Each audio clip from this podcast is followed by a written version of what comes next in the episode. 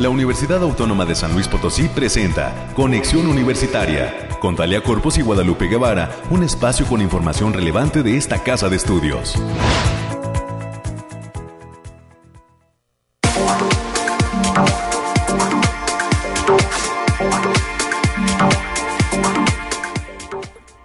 Muy buenos días a todas las personas que se encuentran en la sintonía de las frecuencias de Radio Universidad. Hoy es jueves ya, 6 de enero del año 2022. Esta eh, fecha tan celebrada alrededor del mundo y específicamente en nuestro país, en San Luis Potosí.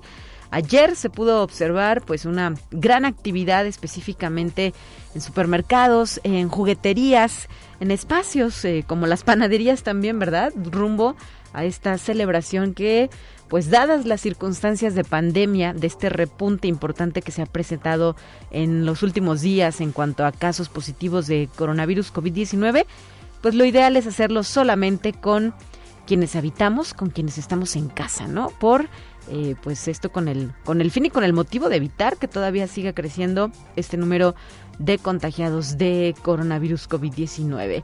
Así las cosas, le doy a usted la bienvenida, le pido que se quede con nosotros en este espacio de noticias de Conexión Universitaria. Soy Talia Corpus y le saludo a nombre de mi compañera Guadalupe Guevara, quien eh, por causas de fuerza mayor el día de hoy eh, pues está ausente de estos micrófonos. Pero el resto del equipo ya estamos preparados para llevarle a usted la información relevante de lo que sucede en nuestra universidad. Le recuerdo que nuestra transmisión es en vivo y en directo desde las cabinas de Radio Universidad y usted nos puede escuchar en el 88.5 FM, en el 1190 de AM en San Luis Potosí Capital y en el 91.9 FM Matehuala.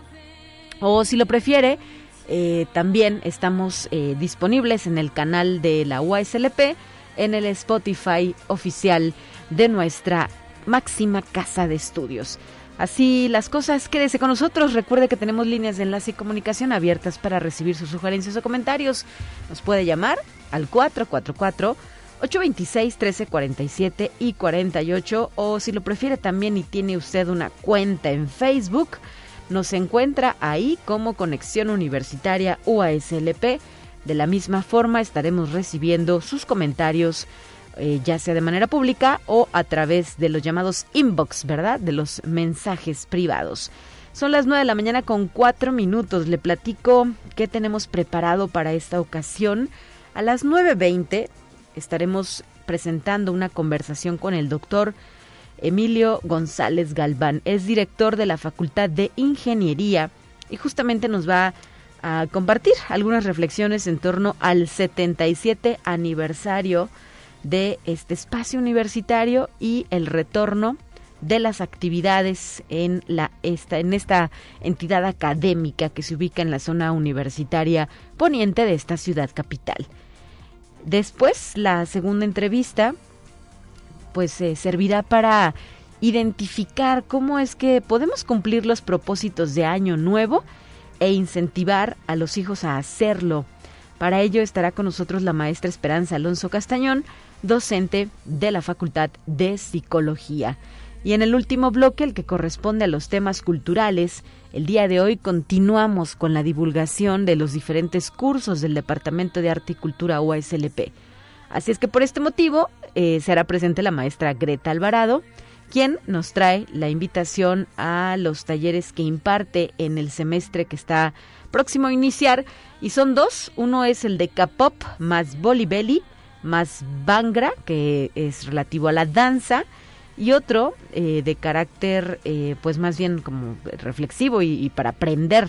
De China a México, el té, la seda y el dragón son los cursos que imparte la maestra Greta Alvarado. Impartirá a partir del de, último día de este mes de enero y por tal motivo estará con nosotros en cabina. Esto en nuestras secciones de costumbre. Hablaremos de las cuestiones climatológicas, de los temas de COVID-19, las noticias universitarias con la licenciada América Reyes, integrante de la Dirección de Comunicación e Imagen, nuestros temas de carácter nacional y esa pequeña dosis de ciencia que también en cada programa le ofrecemos a usted. 9 de la mañana ya con 6 minutos. Gracias a Anabel que nos acompaña en los controles técnicos, Efraín Ochoa en la producción de este espacio de noticias. Vamos a comenzar.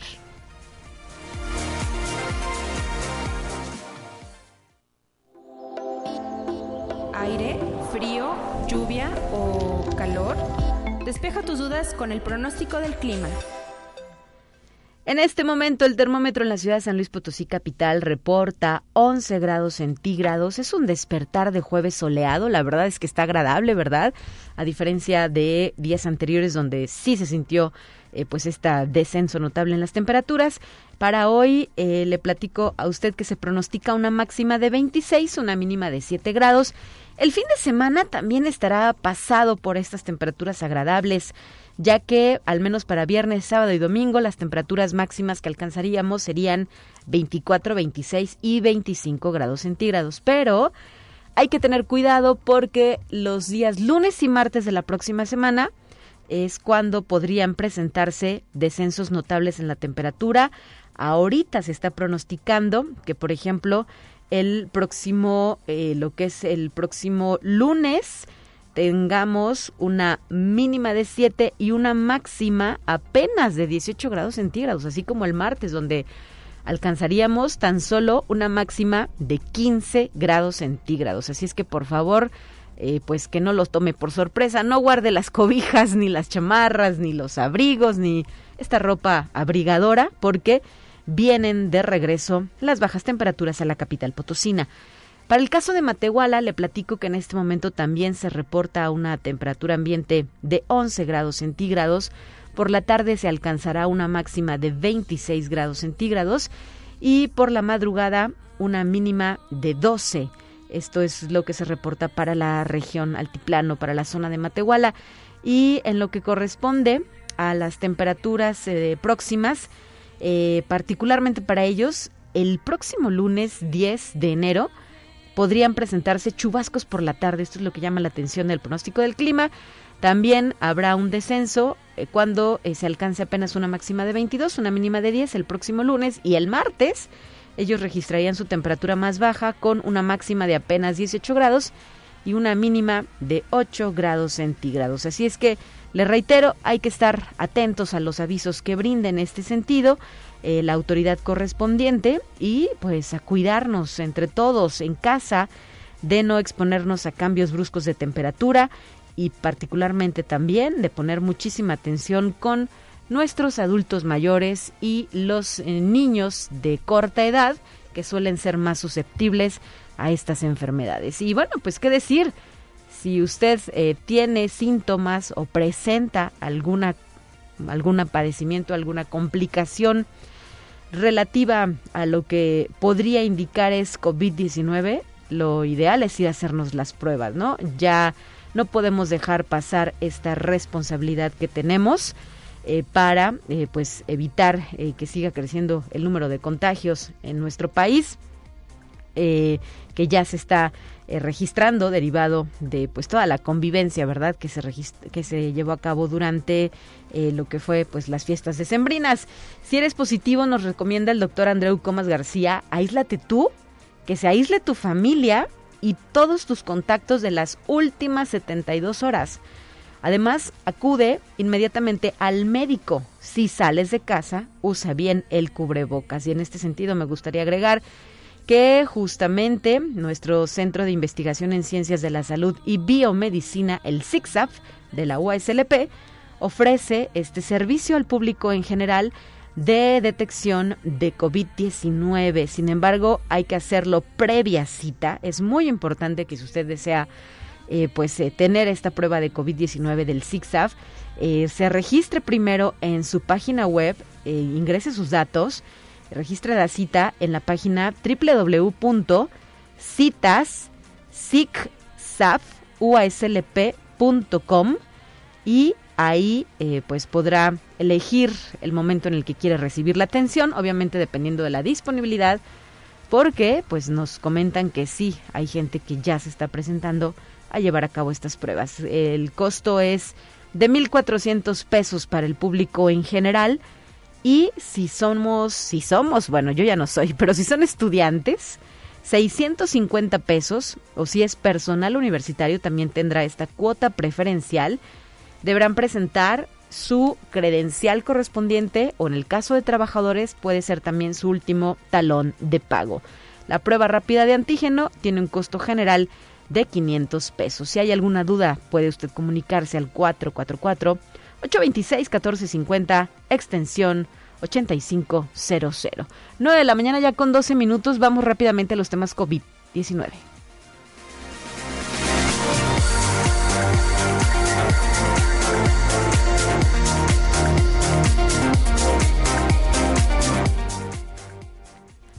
Bueno, pues comentar que los nuevos casos de coronavirus en Holanda aumentaron a un récord de alrededor de 24.500, ya que la variante Omicron del coronavirus se ha, vuelto, se ha vuelto dominante en el país, según datos oficiales. Los contagios aumentaron casi un 60% con respecto a la semana pasada, a pesar de un confinamiento estricto que ha cerrado todas las tiendas menos las esenciales, así como restaurantes, peluquerías, gimnasios, museos y otros lugares públicos desde el pasado 19 de diciembre. Por otra parte, también le platico a usted que maestras y maestros eh, de 16 estados del país podrían recibir su vacuna de refuerzo contra COVID-19 en enero el próximo 8. Sin embargo, pues hay que señalar que justo el día de hoy se dio a conocer que debido a este repunte de casos, pues no estará iniciando el 8 de enero como se tenía previsto cuando hace apenas unos días se dio este anuncio. La Secretaría de Salud va a posponer eh, pues esta esta eh, medida de aplicación del inmunológico de los 1.27 millones de dosis de Moderna, por lo que habrá que estar atentos a la reprogramación que se informe. Estados Unidos reportó casi un millón de nuevos casos de coronavirus, según un recuento de Reuters, un récord mundial que casi duplica el máximo del país, de 505.109, establecido hace apenas una semana, mientras la altamente contagiosa variante Omicron no muestra signos de desacelerarse. Y el sector salud del Estado también anunció la vacunación para el municipio de Río Verde, a personas de 60 y más en su tercera dosis. La cita es los días jueves 6, viernes 7 y sábado 8 de enero de 2022 en las instalaciones del Deportivo Ángeles y del Deportivo Ferrocarrilero. Al tiempo que para la capital y Soledad continúa la vacunación de segunda dosis para menores de 15 a 17 años de edad y la primera dosis para menores de 14 y 15 años en las instalaciones ya conocidas, como es la FENAPO, la Universidad Politécnica, la, em, el Parque Tangamanga número 2, la Escuela Primaria Pedro Montoya en Soledad y también el Centro de Alto Rendimiento en la capital potosina. Este día, 6 de enero, es el último para que acudan quienes no tuvieron oportunidad de vacunarse cuando les tocó la letra de su apellido paterno y hay que decirlo, eh, también se está vacunando a mujeres embarazadas en primeras y segundas dosis. Hay que llenar el registro que se encuentra en la página de mivacuna.salud.gov.mx. 9 con 15, vámonos rápidamente con la información universitaria, ya está lista para usted.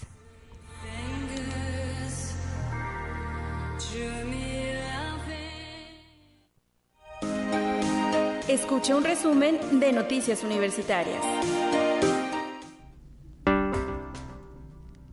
Y ya estás aquí en cabina. América Reyes, ¿cómo estás? Buenos días. Muy buenos días, Talia, para ti, para quienes nos escuchan a través de las diferentes frecuencias. Pues ya es jueves, eh, semanita corta y también Día de Reyes para los peques a los que les trajeron algún juguetito o algo, pero sobre todo quédese en casita. Por favor, los, los casos de, de COVID, como bien lo mencionabas, están están creciendo, creciendo este, agigantadamente. Entonces, quédese en su casa, por favor, comiéndose su rosquita y un chocolate. Adelante. vamos a dar la información. Y la actual pandemia que se vive a nivel mundial por el COVID-19 dejó de manifiesto la necesidad de tener una alimentación saludable, por lo que la recomendación principal es acudir con un especialista en nutrición. En este tenor, la Facultad de Enfermería y Nutrición de esta Casa de Estudios ofrece a la población universitaria y público en general el servicio personalizado en el Centro Universitario de Atención Nutricional, por sus siglas CUAN. La secretaria de Vinculación y Extensión, la maestra Mónica Lucía Acebo Martínez, invitó a los interesados a acudir no solo pensando en perder peso o en alguna cuestión de cambios de hábitos de año nuevo, sino también para personas con alguna enfermedad y que tengan alguna condición especial, como puede ser la diabetes o la hipertensión. Y el mercado de Productos Naturales y Orgánicos Macuri Teotzin, que surgió como un proyecto conjunto de colaboración entre productores agropecuarios y la Facultad de Agronomía Veterinaria de la Universidad Autónoma de San Luis Potosí, celebró el pasado mes de diciembre su décimo aniversario. Así lo informó su coordinador, el doctor Ramón Jarquín Galvez. Y la UASLP, a través del Departamento de Arte y Cultura, ofrece el taller Patrimonio Cultural en México, mismo que será impartido de forma presencial por el maestro José Ángel Sánchez Dávila, con fecha de inicio el próximo 31 de enero de 2022. Para mayores informes e inscripciones para las y los interesados, se pueden comunicar a los teléfonos 4448 12 78 14 o al teléfono 4448 26 1300, la extensión 1269.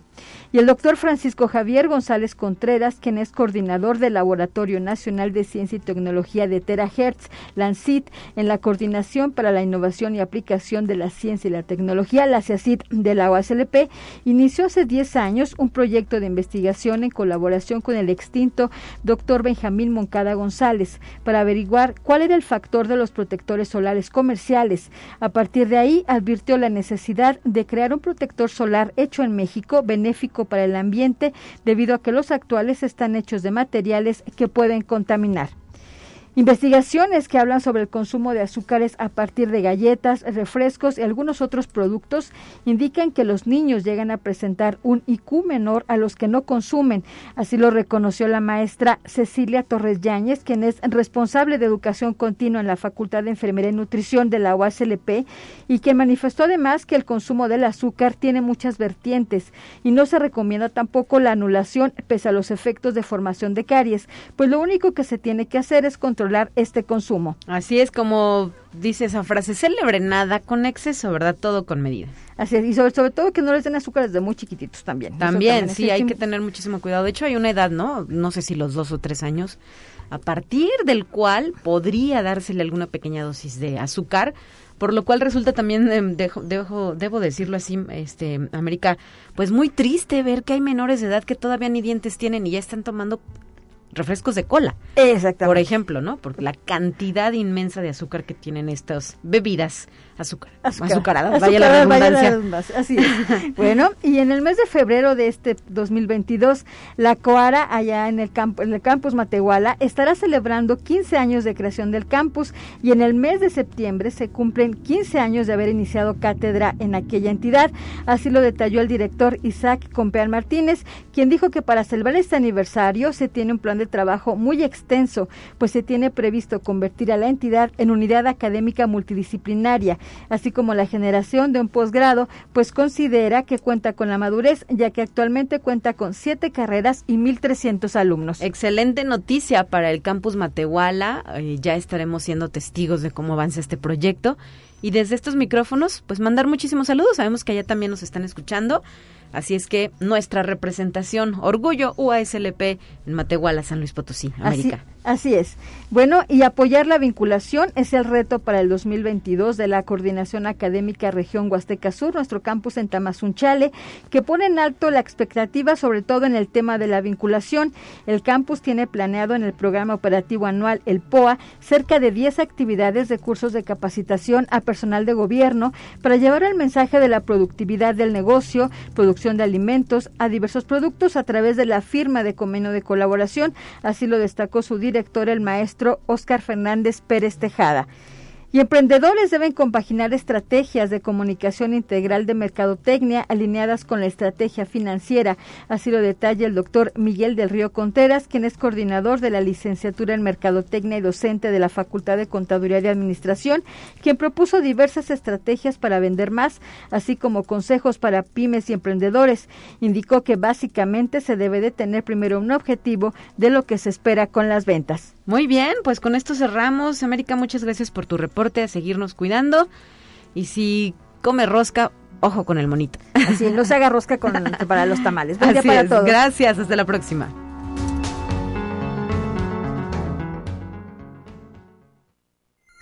Te presentamos la entrevista del día.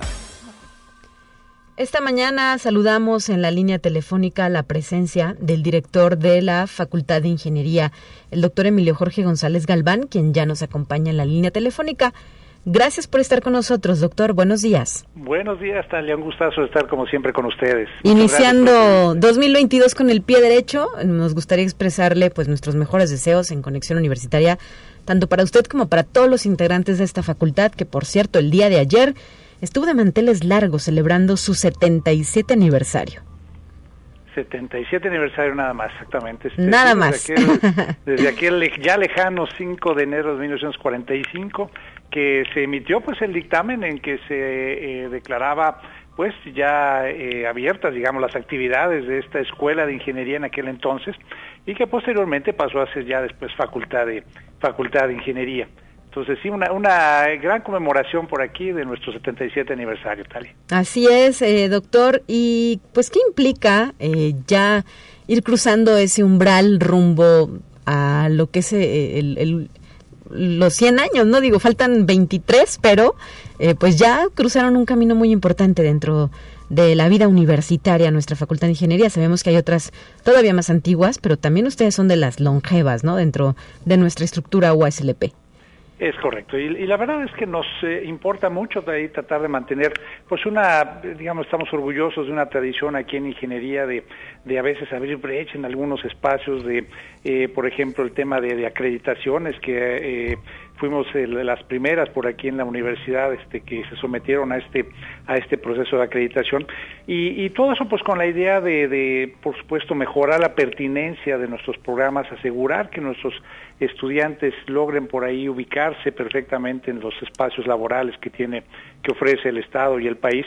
Y, pues eh, haciendo todo esto eh, a través de los mejores sistemas de calidad que es lo que tratamos de eh, nosotros eh, lograr en el momento en que nos integramos a estos procesos de acreditación, tanto a nivel nacional, pero también a nivel internacional.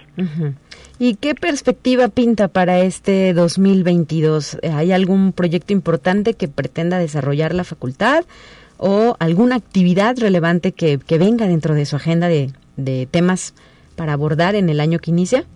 Bueno, por supuesto que sí. Parecería, digamos, ahorita por el tema de la de la pandemia que sería un gran logro eh, y de hecho así lo es, pero bueno, estamos ya con toda la intención de iniciar nuestras clases de manera presencial ya con todos nuestros estudiantes por aquí, manteniendo por supuesto las medidas sanitarias para asegurar que nuestros estudiantes pues eh, no se contagien verdad de esta terrible eh, terrible enfermedad. Y pues la, realidad es que parecería de verdad una una hazaña digo toda vez que pues desde el 2020 tuvimos que suspender eh, bastante esta actividad presencial, pero bueno, la vamos a integrar. Y por supuesto también nos vamos a este a, como lo hemos estado haciendo a través de desde, desde ese año que inició la pandemia, pues nos vamos a seguir todavía eh, manteniendo pues la actividad eh, muy eh, pues muy fuerte aquí dentro de la facultad eh, con todos los temas que tienen que ver con la actualización de nuestros planes de estudios.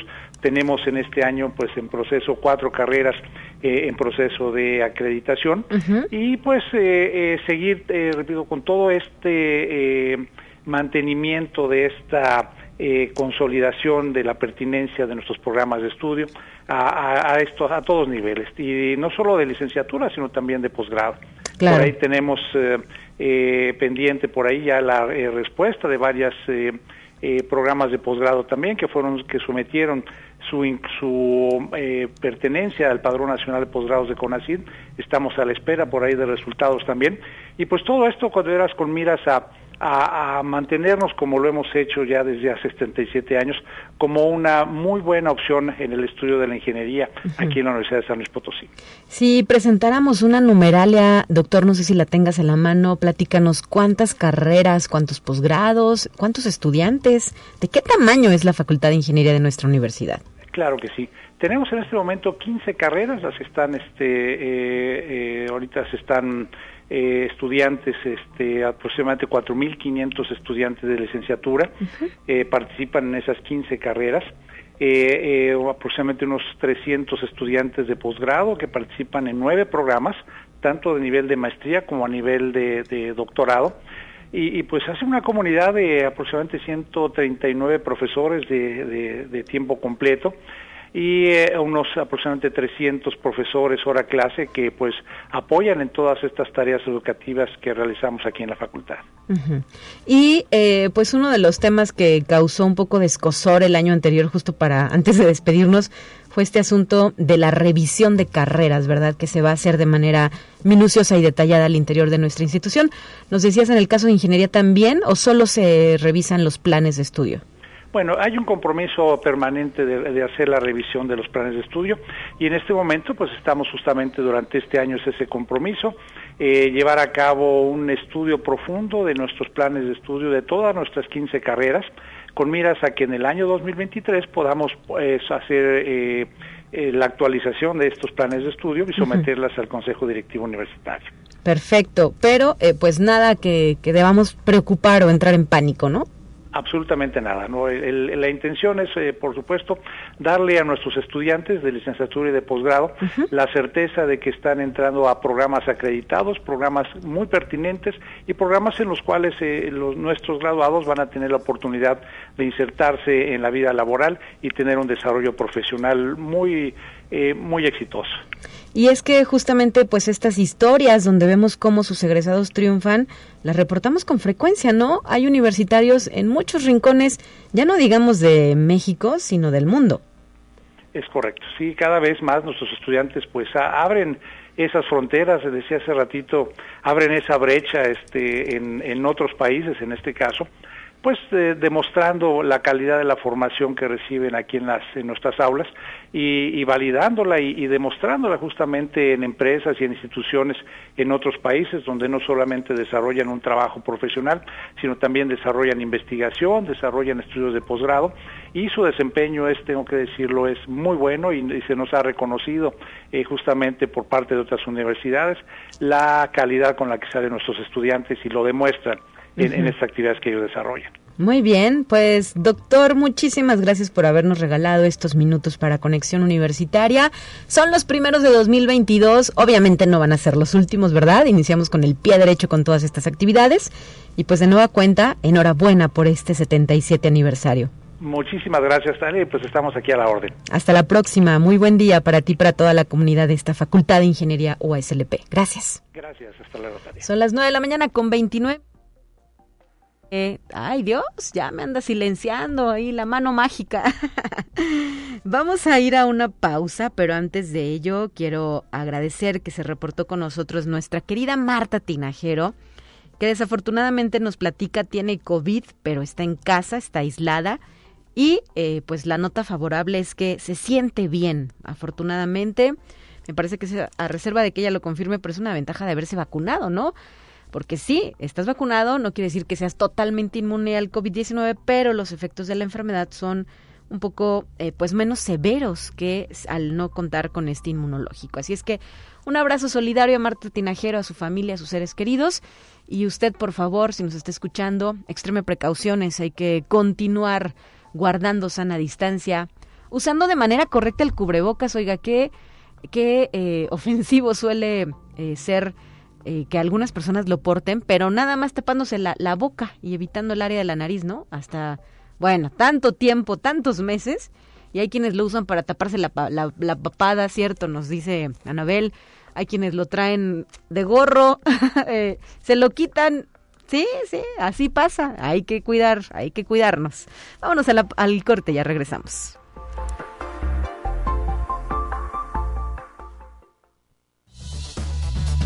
Es momento de ir a un corte. Enseguida volvemos.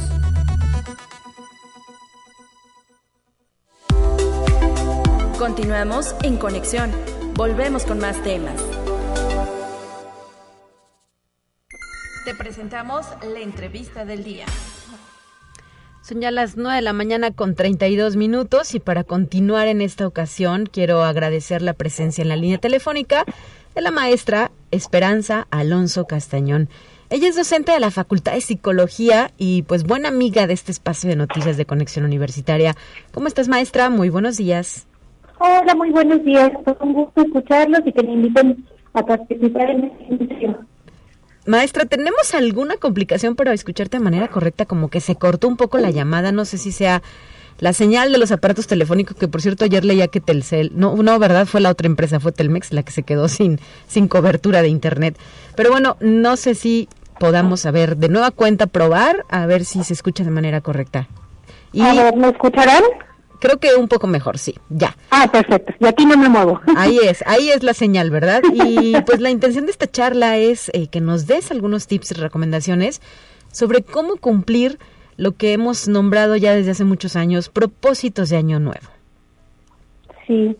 Ah, pues es un poco complicado a veces esta parte porque genera mucha expectativa y muchas veces el gran problema, porque ahí sí es como un problema, es que las personas nos generamos eh, propósitos a veces muy complicados de cumplir pensando como eh, de una forma muy fantasiosa, como un poquito infantil.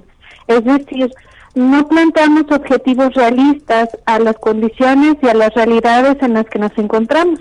Entonces, uno de los básicos tips, entre comillas, que yo podría decirles es realmente poner atención en qué contexto estás, cuál es tu realidad en este momento, que seguramente va a cambiar y tú la puedes cambiar en, gran medida, pero también qué cosas están en tus manos y qué cosas realmente eh, dependen de muchas otras circunstancias, personas, etcétera. Y de esa manera, pues va a ser mucho más sencillo uno que propongamos propósitos adecuados a nuestro a nuestra vida, que sean realmente interesantes para nosotros, porque luego seguimos estereotipos de propósitos, ¿no? Bajar de peso, ir al gimnasio, leer 20 libros, etcétera, que son como los ideales que, que se trae en la cabeza, de, no sé por qué, pero bueno. Y realmente tenemos que preguntarnos, yo qué quiero realmente lograr en este tiempo de mi vida. Y a lo mejor más allá de este nuevo año es qué quiero lograr estando ahorita en esta condición de mi vida, cualquiera que esta sea, porque sabemos que son diferentes, cada uno tiene una realidad muy particular, y sobre eso es qué sí puedo hacer, qué está eh, factible en, en este momento y qué otras cosas van a requerir más tiempo y no va a ser en este año, pero que puedo comenzar a plantear los cimientos de esas circunstancias que yo quiero lograr o que yo quiero generar. Entonces, hay que, ahí sí le sugeriría, a lo mejor si son un tanto este, obsesivos como a veces yo, este, pueden llevar a cabo esa clásica lista, pero a su propio estilo, ¿no? Escribir así de manera muy general qué es lo que les interesa y después ir diseccionando cómo realmente se puede lograr eso que ustedes quieren, ¿no? Por ejemplo, si alguien quiere publicar un libro, pues hay que ver realmente qué se necesita para publicar un libro, ¿no? No va a ser como las historias este, de los famosos, no va a ser tan tan, tan mágico. Y aún así, habrá otros que a lo mejor son cosas un tanto más sencillas, pero muy beneficiosas, como aprender a cocinar cosas sencillas pero sanas, aprender a pasar tiempo sin tantos elementos tecnológicos como ahora este, la pandemia sin querer nos, nos llevó a utilizar un poco más como necesidad, como las tabletas, teléfonos, etcétera. Sí. Eh, desconectarnos un poco, darnos un tiempo para nosotros, creo que eso sería básico. Dejar a un lado estos espacios para socializar, nada más por socializar, y empezar a plantear qué es lo que quiero realmente con las personas con las que convivo, y si son las personas que realmente quiero cercanos en mi vida tanto tiempo, a lo mejor pueden empezar a equilibrar más la balanza. Y bueno, más ahora que estamos con estas incertidumbres tan marcadas de la vida, de no saber si dentro de unas semanas tendremos que hacer ajustes por el, el famoso virus que ya se volvió parte de nuestra vida, o si vamos a regresar a, a estos nuevos espacios y escenarios y cómo lo vamos a lograr. Procurar, sobre todo, no generarnos, insisto, expectativas extremadamente fantasiosas, porque ese es el gran punto de quiebre, lo que nos lleva a fracasar, entre comillas. Ajá. ¿Y qué pasa con nuestros hijos, con los niños? ¿También se vale que se, que se establezcan algunos propósitos para ellos o ellos mismos los, los hagan? Pues sí, pero a lo mejor sin la presión del propósito de Año Nuevo, sino más bien como ayudarnos a darse cuenta de que la vida está ahora y que hay que aprovecharla, no, no jugarles a insertarles esta idea de que cada año hay que proponernos algo diferente, o lo mismo porque cada año a la mitad o antes dejamos de seguirlo, sino más bien es qué quieres hacer, realmente cómo quieres vivir este día, esta semana, con propósitos sencillos del día a día, porque eh, finalmente, sobre todo si somos pequeños, en la cuestión del tiempo es bastante diferente a la de nosotros los adultos. Entonces, plantearles objetivos más sencillos, ayudarles a organizar un poco más sus tiempos, pero de una forma favorable, es decir, no coartando, sino ayudándoles a reconocer, por ejemplo, que a lo mejor es buen momento de dejar de dedicar tanto tiempo a los videojuegos, por ejemplo, eh, darle un poquito más de espacio a, a jugar otro tipo de, de actividades más creativas, a elaborar historias, cuentos, títeres, hacer algo diferente, plantearles escenarios factibles según nuestras condiciones en el hogar. Algunas veces se puede tener actividades extracurriculares eh, y eso está genial, pero no siempre se puede de una forma tan organizada y se puede organizar uno en casa, algo sencillo, clases de cocina con ellos, aunque nosotros seamos los maestros o viceversa, aprender juntos, o sea, darnos espacio sobre todo para estar juntos para hablar, no tenemos que hablar horas y horas, solamente a veces el tener la confianza de que aunque sea unos minutos de nuestro día, vamos a tener la posibilidad de escucharnos unos a otros y eso va a favorecer que los jóvenes y los niños se sientan más motivados y animados a ver hacia sí mismos y hacia su vida. Ajá. Eh, maestra Esperanza Alonso, ¿qué sucede cuando esos propósitos de Año Nuevo se vuelven ya como un dolor de cabeza? Es decir, no logramos arrancarlos, no, logramos avanzar, nos empiezan a caer gordos, hay que cambiar de propósitos, ¿qué se puede hacer?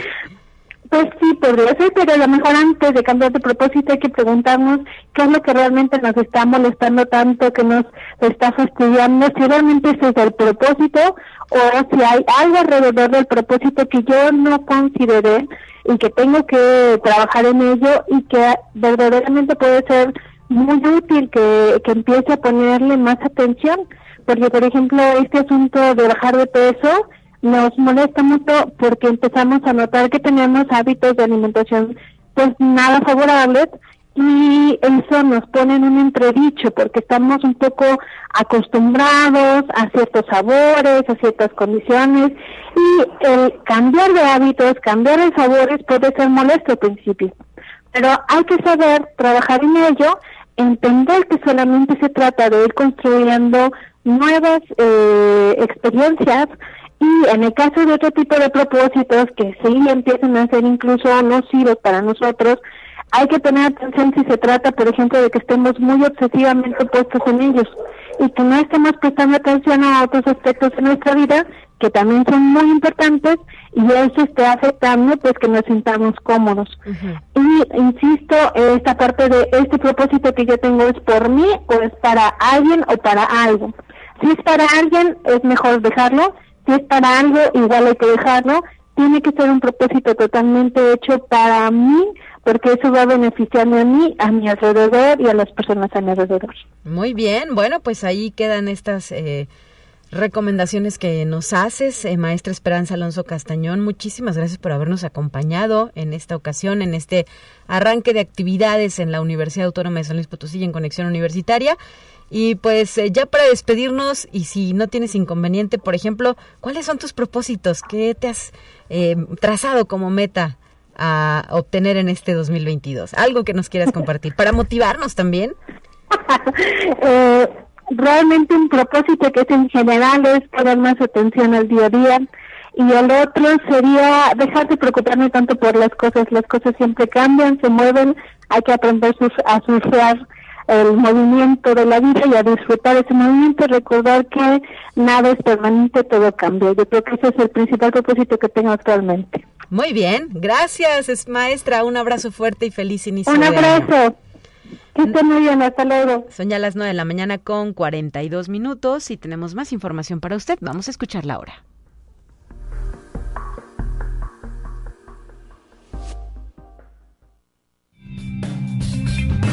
Entérate qué sucede en otras instituciones de educación superior de México. Saraí Velázquez Peña, investigadora del Tecnológico Nacional de México Campus Toluca, desarrolla un proyecto que busca remover uno de los fármacos más prescritos para abatir el COVID-19, presente en las descargas domésticas y hospitales, que tiene un impacto negativo en el medio ambiente. El proyecto fue ganador del programa Financiamiento para la Investigación de Mujeres Científicas EDOMEX y culminará en el verano de este año. Conexión Universitaria.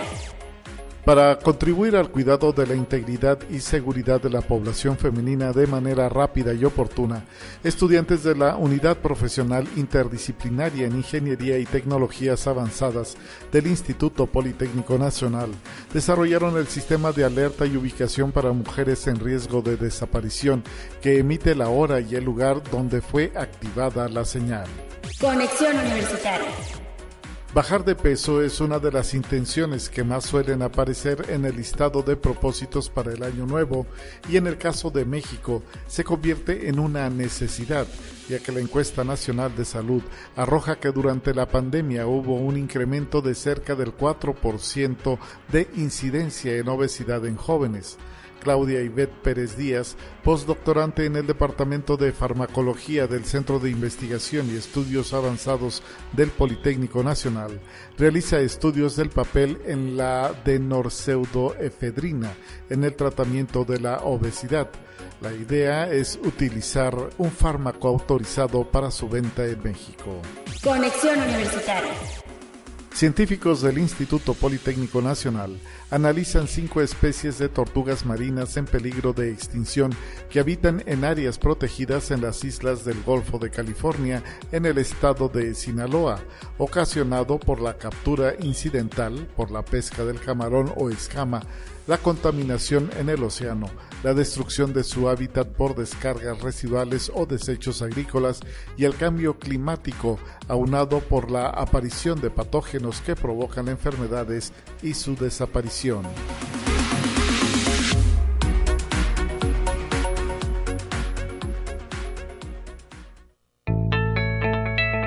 La UNI también es arte y cultura.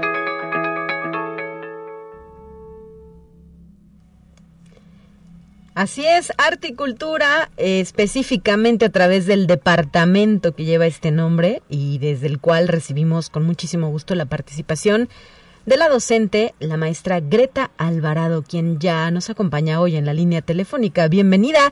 Greta, ¿cómo estás? Feliz 2022.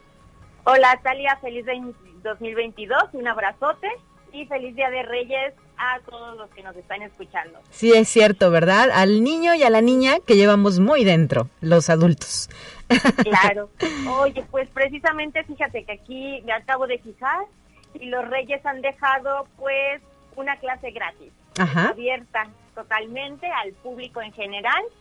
No hay preregistro, no hay ningún truco, que es a lo que los vengo a, invitar. Es una clase de K-pop que está tan de moda y bueno, es de una coreografía de una agrupación que era para festejar sus seis años, ¿no? Que esta agrupación se llama Twice.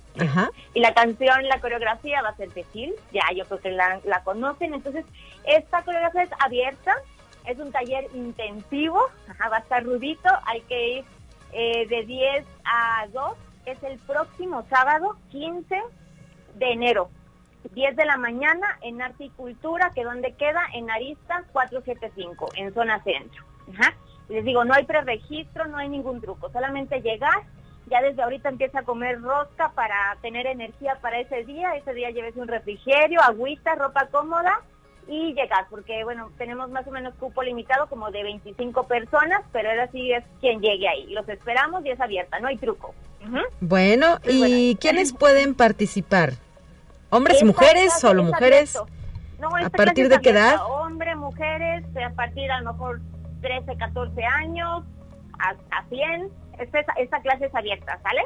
Entonces es para que conozcan eh, qué se trabaja en apicultura, cómo se trabaja y también para hacer la promoción de los cursos, que ya ahorita están las inscripciones, ya se reactivaron. Ya en estos dos cursos, por ejemplo, ya quedan bien poquitos lugares hicimos un espacito, ahora sí nos tratamos de acomodar para abrir en esta semana nada más como a lo mejor cuatro lugares en ambos cursos, ¿sale? Uno va a ser eh, en un curso que pagas, Tienes, vas eh, vamos a ofrecer lo que va a ser K-pop, belly dance y lo que sería Bollywood, que son como danzas de India. Entonces, en un solo curso y el pago que se hace no es mensual. el, el, pago que se hace cubre todos los meses, que es creo que enero, febrero, marzo, abril, mayo, creo que junio. Ajá. Entonces, bueno, eso. Y, y esa clase es presencial, eh, son los sábados de 11.30 a 1.30 y ya hay que registrarse primero en línea. Eh, ahorita, eh, si quieres, acá, le pongo por ahí el link en, en, lo que es de tu radio. Sí, claro, aquí en la página de Facebook. Nos dejan la información, ¿verdad? En Conexión Universitaria. Sí, se las pongo por ahí y ahí y luego ya les mando su fecha de pago. Y luego el otro curso que es teórico. Sí. se imparte los lunes 10 de China a México. Eh, se llama Ite la seda y el dragón. Que vamos a ver en este curso cómo llegaron, bueno, qué pasó en China, ¿no? Durante el siglo XVIII, XIX y luego cómo llegaron o por qué empezaron a llegar todos estos migrantes de Cantón, de China, a México. ¿Qué causó que llegaran aquí? ¿Cómo se instalaron? Eh, si fueron masones o no, cómo se aliaron para sobrevivir aquí en México y sobre todo en San Luis. También vamos a tener visitas guiadas, ¿no? Por ejemplo, pues ir al centro histórico a ver qué negocios todavía sobreviven, que son de estos primeros inmigrantes chinos que llegaron a San Luis. Entonces, que son a lo mejor lugares tan cotidianos que no tenemos como en mente de por qué llegaron, ¿no? A lo mejor una sorpresita, eh, otra visita sorpresa, irnos a comer por ahí comida china que nos expliquen cuál es la real comida china o no, si la de los buffets es o no. Entonces, bueno, eso todavía hay lugar porque este curso como es teórico lo pueden hacer tanto presencial, de vernos ahí en Articultura cada lunes de 6 a 8 o también de manera virtual también se puede tomar de manera sincrónico. ¿Qué es esto? Que no tienen que estar ese día, por ejemplo, pues no, yo trabajo los lunes, no puedo. La clase queda grabada. Sí. Entonces, usted cuando quiera puede bajarse la clasecita, eh, agarrar sus palomitas y verse la clase. Entonces que tenemos ahora sí que toda la disposición para que acomodar horarios, este, quién puede ir, quién no puede ir. Entonces, bueno, que están abiertos, quedaron poquitillos lugares, pero que todavía esta semana yo creo que todavía alcanza. Muy bien, bueno, pues ahí están estas opciones que nos ofrece el Departamento de Articultura USLP. Greta, me gustaría preguntarte, para armar este curso de China México, ¿cómo te documentaste? ¿De dónde se obtiene la información que vas a compartir con tus futuros estudiantes? Claro, pues ahora sí que fíjate que es información nuevecita, es justo de una investigación que se está haciendo por parte del Colegio de San Luis y entonces, bueno, que tenemos como una beca eh, que brinda lo que es el centro histórico. Sí. Que justo la investigación era esto, ¿no? De ver cómo estos inmigrantes eh, chinos llegan a San Luis Potosí, qué negocios tienen, de dónde. Entonces, es información nueva. Ajá, que se va a salir y es ahora sí que especialmente para los alumnos de articultura, ¿no? Entonces, vamos a tener eh, charlas o vivencias, ¿no? De los propios migrantes de ahora sí que de, sus memorias, ¿no? De cómo llegó su papá, su abuelo. Entonces sale es información nueva, ¿sale? De archivo desempolvado eh, que estaba ahí guardadito, ¿no? En, unos archivos privados eh, que son tanto familiares o de instituciones. Entonces es información nueva, ¿sale? Entonces para que se animen más. Oye, y platícanos más o menos en lo que has documentado, ¿cuándo llega esta inmigración china a San Luis Potosí? ¿De qué, de cuántos no sé si ya más de un siglo, ¿de cuánto estamos hablando? Empezaron a llegar, fíjate que en 1914. Ok. Empezaron a llegar, eh, por lo general, ahora sí que de polizones o trabajando en el barco. Llegaban y por lo, eh, a Manzanillo y empezaban a trabajar en lo que hubiera. A veces iban hacia el norte de Estados Unidos a trabajar en las minas de oro o después a trabajar en el petróleo ya después empezaron ellos a juntar dinero y a poner negocios de, de abarrotes, de comida, de hacer biscuits, ajá, que todos creemos que los biscuits son chinos, pues los, los eh, bueno, son de chinos, pero los crearon aquí en, en, América. Ajá. Y entonces empezaron a hacerlo. Hay biscuits huastecos, ajá, entonces así como que en Tamazunchale, en lugares así, como que lo típico son biscuits huastecos, que porque son todas esas comunidades ya empezaron a vivir puros hombres porque son los que chambeaban, tenían que venir a trabajar. Sí, claro. Empezaron a casar con mexicanas, con potosinas y los empezaron a perseguir, ¿no? hubo matanzas en el norte, ¿por qué? Porque les empezaba a dar envidia de que tenían dinero. Y de que se organizaban muy bien para traerse a otros inmigrantes. En este medio de redes de a ver cómo me lo traigo a mi familiar, cómo junto dinero y todo, empezaron a ver sociedades pues, que eran como discretas. Entre eso empezaron a hacer redes en lo que es la masonería. Entonces la masonería no son cosas satánicas ni nada, no, son gente que se organiza eh, para estudiar y ver este cómo se pueden ayudar. Eh, ellos lo llaman como entre hermanos. Entonces aquí se empezaron a hacer este tipo de redes, no todos eran masones, a que eso quede claro, los de estos primeros inmigrantes chinos, pero otros sí.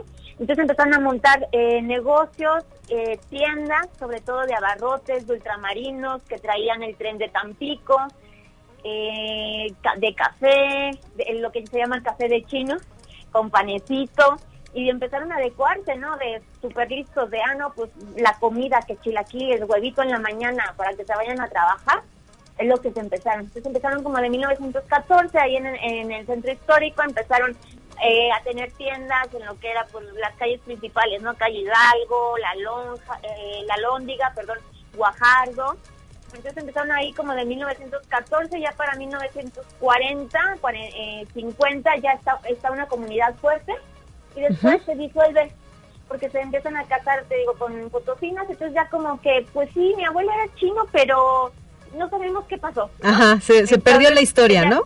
Sí, se, perdió la historia y ya se casaron y ya mm, se disolvió la, la comunidad china. Entonces este caso, eh, este caso de San Luis es bien importante porque en otros lados continuó, ¿no? O sea, continuó esa integración de vamos a hacer nuestro nuevo año chino, vamos a, ver que aprendan chino. Ajá, hubo ese, interés de mantenerse integrados y aquí fue de, pues estamos muy lejos en San Luis, pues como que nos casamos y ya se empezó como a, disolver.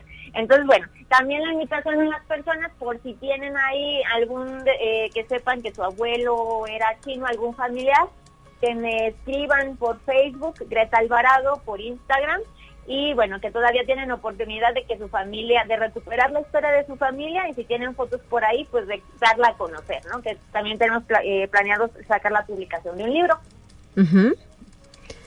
Oye, pues eh, esta historia continuará, ¿verdad?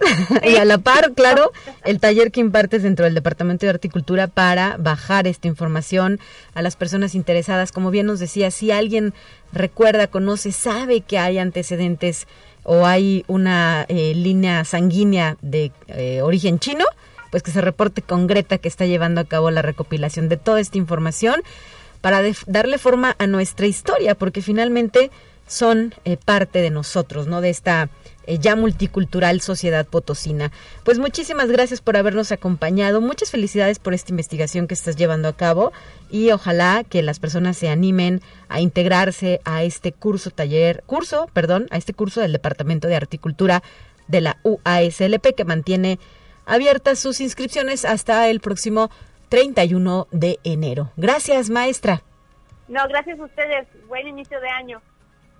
Muchas gracias, hasta la próxima. Nosotros ya nos vamos, son las 9 de la mañana con 56 minutos. Nos retiramos con esta pequeña cápsula de nuestra dosis de ciencia que cada mañana le ofrecemos. Soy Talia Corpus y agradezco también, antes de que se me vaya la onda, ¿verdad? que se comunicó con nosotros Fernando desde la colonia burócrata para felicitar a todo el equipo de Conexión Universitaria. Nos decía lo mejor. Muchísimas gracias, Fernando. También un abrazo muy grande para ti y buenos deseos para ti, para todo nuestro público en este arranque de 2022. Volvemos mañana con más temas universitarios. Recuerde que si se pierde algún día este programa puede encontrarlo en Spotify en el canal de la UASLP. Excelente jueves, Día de Reyes para todas y todos.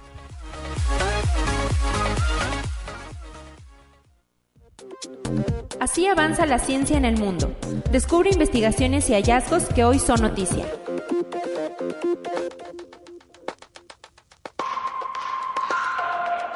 Pfizer Incorporation y la alemana BioNTech anunciaron que desarrollarán en la segunda mitad del 2022 una posible vacuna basada en ARN mensajero para la prevención del herpes zóster, en lo que será la tercera colaboración tras el éxito de la vacuna contra la COVID-19.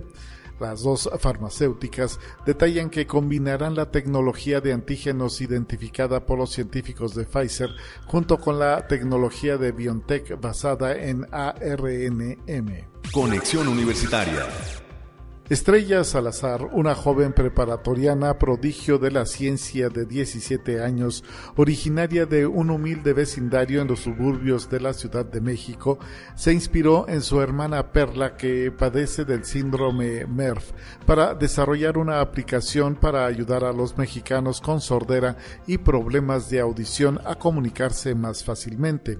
Y es una de las 60 jóvenes que asistirán al programa internacional aero y espacial un campamento de cinco días dirigido este año por un contratista de la NASA en Huntsville, Alabama, hogar del Centro Marshall de Vuelos Espaciales. Conexión Universitaria. El gigante japonés de la electrónica Sony presentó en el Show Tecnológico de Las Vegas un prototipo de su vehículo eléctrico Vision S y anunció la creación de una filial encargada de explorar este mercado en rápida expansión. Se trata de una nueva versión de su primer prototipo que se está probando en las calles. El grupo creará una filial llamada Sony Mobility en la primavera boreal del 2022. Conexión Universitaria. China ha aprobado la cuarta fase de su programa de exploración lunar, que incluye la construcción en la próxima década de una base de exploración científica en el polo sur del satélite. La Administración Nacional del Espacio de China anunció que el país asiático continuará su programa de exploración lunar con las futuras misiones Chains 6, Chains 7 y Chains 8.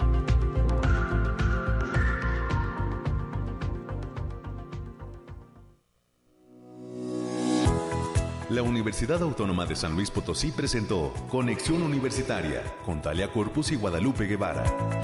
Sintoniza de lunes a viernes de 9 a 10 horas en Radio Universidad 88.5 FM y 1190 AM en San Luis Potosí. En el 91.9 FM con cobertura en el Altiplano Potosino o en el resto del mundo por el portal www.uaslp.mx